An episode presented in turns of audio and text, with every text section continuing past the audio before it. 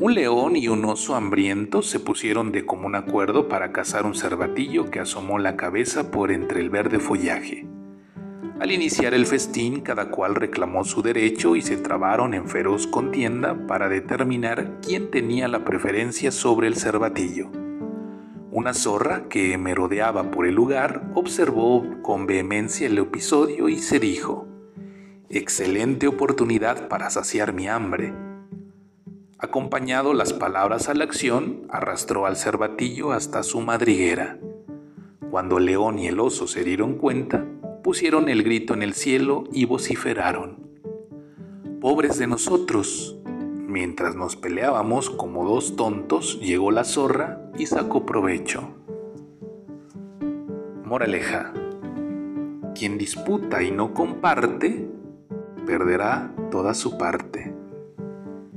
Buenas noches, Dana. Buenas noches, Iker.